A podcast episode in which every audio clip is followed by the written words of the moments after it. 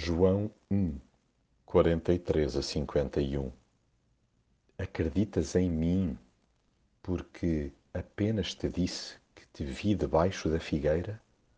Pois hás de ver coisas maiores. Há gente que segue Jesus de pronto.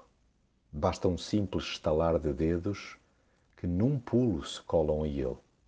Por outro lado, também existem pessoas relutantes nas primeiras abordagens. Perante as suas reservas, o melhor mesmo é apresentar-lhes Jesus em pessoa, pô-los em contacto com Ele, dar-lhes a conhecer o seu caráter e a sua obra, do berço à cruz, de uma ponta à outra da eternidade. A única forma de alguém se convencer da supremacia de Jesus é dar de caras com Ele promovamos esse tipo de encontros, garantindo primeiramente que estivemos presentes no nosso e continuamos a vê-lo dia a dia. É que a sua companhia é-nos indispensável. Não há ninguém como ele que saiba pormenorizadamente por onde andamos e como estamos.